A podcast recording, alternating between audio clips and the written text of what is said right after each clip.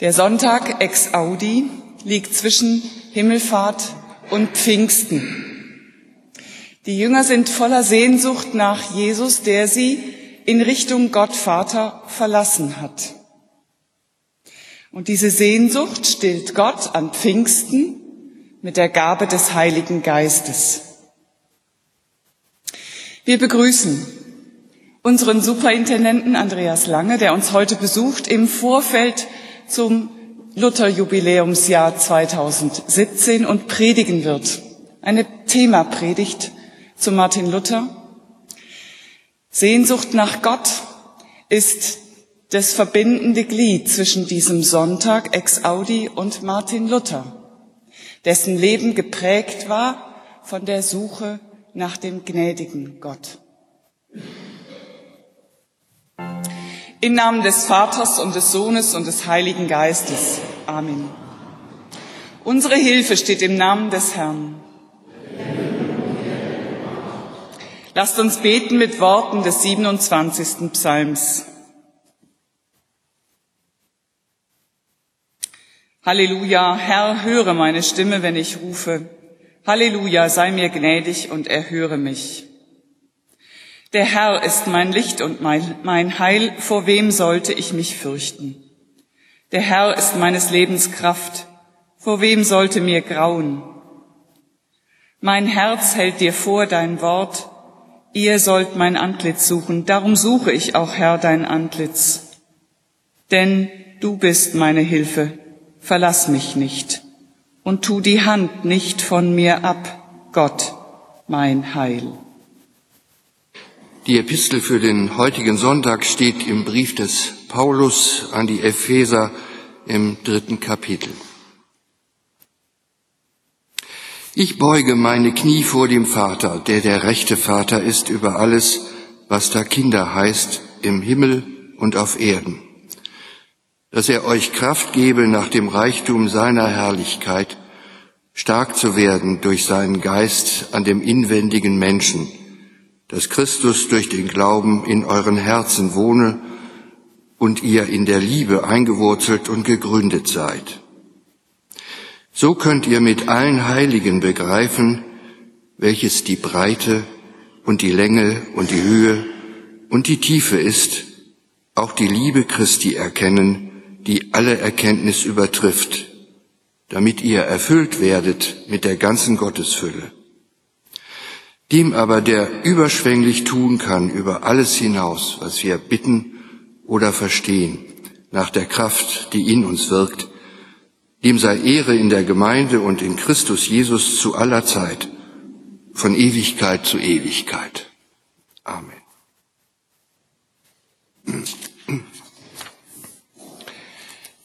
Das Evangelium steht bei Johannes im 15. und 16. Kapitel.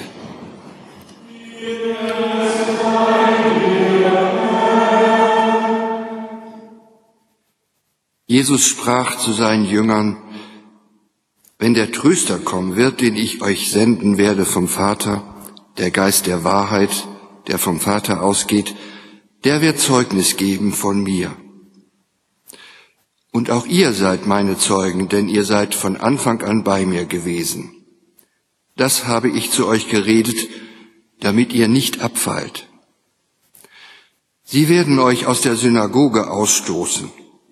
Es kommt aber die Zeit, dass wer euch tötet, meinen wird, er tue Gott einen Dienst damit. Und das werden sie darum tun, weil sie weder meinen Vater noch mich erkennen. Aber dies habe ich zu euch geredet, damit, wenn ihre Stunde kommen wird, ihr daran denkt, dass ich's euch gesagt habe. Zu Anfang habe ich es euch nicht gesagt, denn ich war bei euch.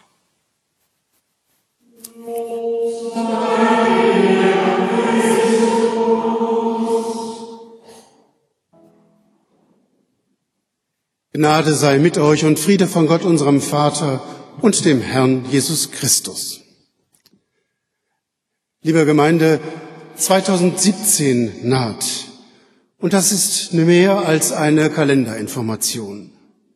2017, das ist für uns evangelische, evangelisch-lutherische Christinnen und Christen nicht irgendein Jahr, sondern ein Jahr des Feierns und sich Freuens. Am 31. Oktober 1517, also vor 500 Jahren, soll Martin Luther 95 Thesen gegen den Ablass an die Tür der Schlosskirche von Wittenberg geheftet haben. Ohne die neuesten Medien seiner Zeit wäre das vielleicht bloß eine Diskussion an der Universität geblieben. Thesen am schwarzen Brett gab es täglich. Doch kurz vor Luther hatte man gelernt zu drucken. So konnte man seine Thesen setzen, nachdrucken. In Windeseile verbreitete sich von Wittenberg aus die neue Lehre. Und das ist nun 500 Jahre her. Der Deutsche Bundestag hat einstimmig den Thesenanschlag Martin Luthers ein Ereignis von Weltrang genannt. Denn, so die Begründung, nichts hat Deutschland in seiner Geschichte so nachhaltig exportiert und nichts hat die Welt so sehr verändert wie die Reformation Martin Luthers. Denn überall, wo Deutsche hin auswanderten, nahmen sie ihren meist evangelischen Glauben mit. Überall, wo Missionare hingesandt wurden, wo Bibeln verteilt wurden, nahmen sie meist die deutsche, die Lutherbibel mit und trugen sie so die Reformation in alle Welt. So ist heute weltweit lutherische evangelische Kirche anzutreffen und mehr zufällig ist heute der Kollektenzweck des Sonntags der lutherische Weltbund. Wir wollen 2017 ganz anders feiern als das in früheren Zeiten üblich war. Bisher wurden die 17er Jubiläen, also 1617, 1717, 18 und 1917, anders gefeiert, als es für das nächste Jahr geplant ist. Bisher waren das Lutherfeste. Bisher waren das deutsche Feste und innerhalb Deutschlands vor allem Wittenbergfeste und bisher immer stramm gegen die Katholiken. Das alles soll 2017 anders werden. Ökumenisch möchte man feiern. Anfangs zierten sich die Katholiken bei dem Gedanken, dass es 2017 überhaupt etwas zu feiern gäbe. Inzwischen glauben sie das auch. Und wenn heute Abend in St. Nikolai in Lemgo der Paderborner Erzbischof in einem evangelischen Vespergottesdienst predigen wird, dann wäre das vor 100 Jahren nicht denkbar gewesen. Und nicht nur Martin Luther. Man weiß heute, dass er natürlich der kluge Kopf war, der Motor, der Mensch, der Prediger, der die Menschen begeistern konnte, der auch Schattenseiten hatte. Aber man weiß eben auch, dass es nicht Luther alleine war. Er hatte Mitstreiter, Männer und Frauen an seiner Seite, Menschen, die mit ihm nachgedacht haben und geholfen haben, das, was man als neu erkannt hatte, weiterzutragen. Lassen Sie uns singen. Ein feste Burg ist unser Gott, 362, die ersten beiden Strophen. Eine der lippischen Ausstellungen im nächsten Jahr in Schloss Brake in Lemgo wird die Überschrift tragen, Mach's Maul auf. Mach's Maul auf, das war ein Ratschlag Martin Luthers. Und es ist genommen aus einem Satz, der geht länger, nämlich so, Mach's Maul auf, tritt fest auf und hör auch bald auf. Martin Luther hat damit einen, meine ich, guten Rat gegeben für jedermann. Sei selbstbewusst, misch dich ein, Schwing dann auch keine unnötig langen Reden, aber sag, was gesagt werden muss, kurz und bündig. Mach's Maul auf, tritt fest auf, hör dann auch bald wieder auf. Martin Luther hat das nicht nur anderen geraten, das Maul aufzumachen. Er war es doch, der am 17. April 1521 in Worms vorgeladen war.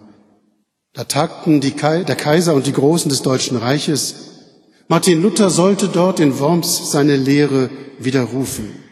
Und dann soll er gesagt haben, hier stehe ich, ich kann nicht anders, Gott helfe mir. Mach's Maul auf, sag, was dran ist, sag, was dir wichtig ist. Und das ist doch die Frage an jeden von uns, worüber geht eigentlich mein Herz auf?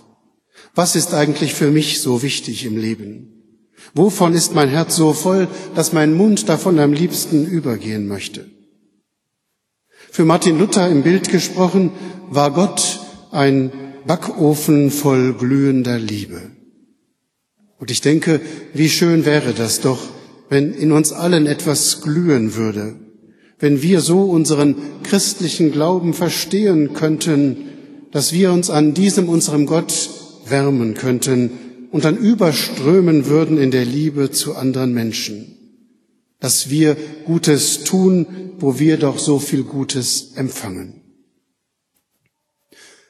Papst Leo X., liebe Gemeinde, soll über Martin Luther gesagt haben, bloß Mönchsgezänk, das geht vorüber. Ja, das hätte sich Papst Leo X. vielleicht so gewünscht. Aber das, was Martin Luther entdeckt hat, das war den Menschen offenbar doch zu wertvoll, als dass sie es wieder vorübergehen lassen wollten. Dass der Mensch sich vor Gott sein Heil nicht verdienen muss dass wir alles verkrümmt sein in uns selbst, diesen Krampf, das Leben und Heil uns selbst beschaffen zu wollen, getrost aufgeben können, dass wir uns nicht verstellen müssen, weil wir doch so wie wir sind ein Geschöpf Gottes sind, mit dem Gott etwas vorhat und das er liebt. Das alles war für die Menschen der Reformationszeit kein Mönchsgezänk, es war vielmehr gefühlt wie das Aufstoßen einer Tür, wie das Hineinlassen frischer Luft in einen stickig gewordenen Raum. Wer das versteht, kann unbefangen leben, denn er oder sie nimmt sich selbst leicht. Der weiß sich getragen von einem Gott, der es gut meint mit mir. Martin Luther hat das in ein feste Burg so schön gesagt. Wir fürchten nicht so sehr, es soll uns doch gelingen. Lassen Sie uns Strophe drei und vier sehen. Eigentlich, liebe Gemeinde, ist das gerade gesungene Ein feste Burg ist unser Gott ein Vertrauenslied über den 46. Psalm. Im 19. und 20. Jahrhundert wurde es dann vielfach auch missbraucht und wurde zu so etwas wie einer nationalprotestantischen Hymne in Deutschland. Martin Luther hat es gedichtet und auch komponiert. Zu Beginn des 19. Jahrhunderts fand dieser Choral vielfältig Eingang auch in weltliche Volksliedersammlungen. Auch das Militär nutzte es in Deutschland. Heinrich Heine nannte dieses Lied dann die Marseillaise der Reformation. Und dann setzten die Leute beim Singen dieses Liedes die Wartburg bei Eisenach gleich mit der besungenen festen Burg Martin Luthers. Und so wurde schließlich dieser Choral festes Repertoire der Burschenschaften und der studentischen Verbindungen. Aber gedacht war es anders als Vertrauenslied. Wie war es nun in Lippe mit der Reformation? In Lippe wurde Martin Luther schnell bekannt. Und wenn man manchmal vielleicht denkt, in Lippe dauert es immer etwas länger, bis etwas ankam, bei der Reformation war es anders. 1517 der Thesenanschlag in Wittenberg und schon ein Jahr später hat man in Lemgo am Gymnasium Martin Luthers Schriften gelesen. Und kurz drauf schon in Lemgo den ersten lutherischen Gottesdienst gefeiert. Das Singen deutscher Lieder wurde geradezu zum Erkennungszeichen für die Reformation. Bis dahin hieß Gesang im Gottesdienst vor allem, dass ein Chor, eine Schola, lateinisch sang und die Gemeinde zuhörte. Ab der Reformation sang die Gemeinde auf Deutsch, zum Beispiel ein Feste Burg. Und wo das geschah, da wusste man, hier sind Menschen lutherisch geworden. In Lemgo zuerst dann später in Detmold, im 19. Jahrhundert in Bergkirchen und Bad Salzuflen und erst nach dem Zweiten Weltkrieg in Lage und in Blomberg. Die Vorstellungen allerdings, wie das geht, lutherisch zu sein und was eigentlich wirklich lutherisch ist, die waren über lange Zeit in Lippe heftig umstritten. Lemgo und Detmold hatten da durchaus verschiedene Vorstellungen davon. Ich habe nachgelesen für die heutige Predigt in der immer noch lesenswerten Chronik ihres früheren Pfarrers Engelbert. Er hat eine schöne Chronik 1971 geschrieben über die Martin-Luther-Gemeinde. Und da kann man manches nachlesen, was einen heute fast schmunzeln macht. Aber es war in seiner Zeit ja ganz ernst gemeint.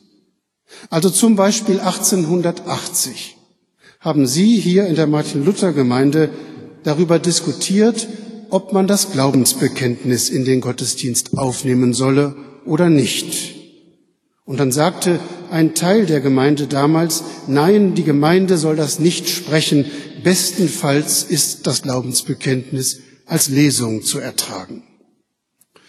Andere im Kirchenvorstand damals sagten, nein, das mit dem Glaubensbekenntnis, lass die mal in Lemgo machen, bei uns kostet das nur unnötig Zeit. Wir lassen das lieber ganz weg.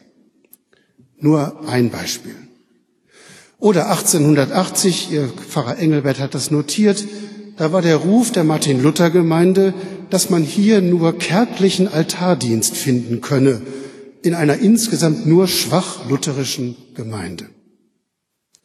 Das war ein Luthertum, mit dem die Lemgoer nichts anfangen konnten.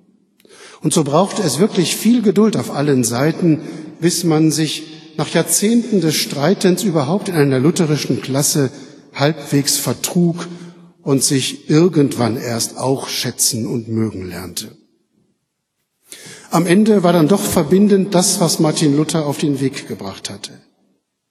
Der Glaube, dass das Vertrauen des Herzens das ist, worauf es ankommt. Der Glaube, dass sich Gott mir gnädig zuwendet und mir meine Sünde vergibt, ohne dass ich dafür etwas tun muss.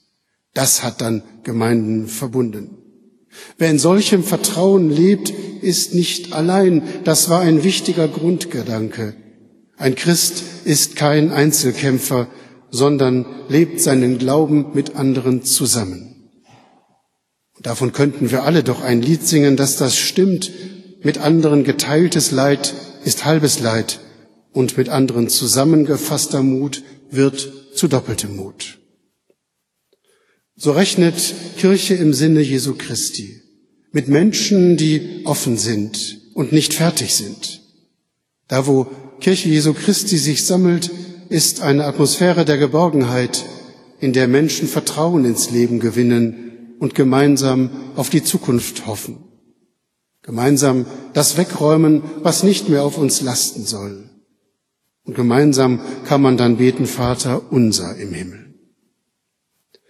Ja, so wünsche ich mir das für 2017, liebe Gemeinde, dass wir davon weitersagen, von dem gnädigen Gott und dem begnadeten Menschen, dass es das geben kann, mitten auf der Erde eine offene Tür zum Himmel, mitten im bedrohten Leben gelingendes Leben. Mach's Maul auf. Das klingt beim ersten Hören vielleicht etwas laut. Und jeder weiß, manchmal muss man die Ohren spitzen und gut zuhören, worauf es eigentlich ankommt im Leben.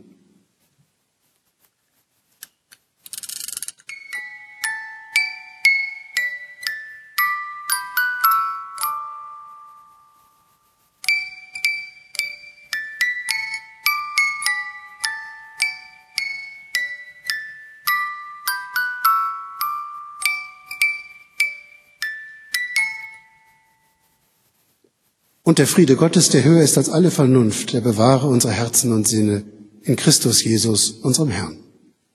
Amen.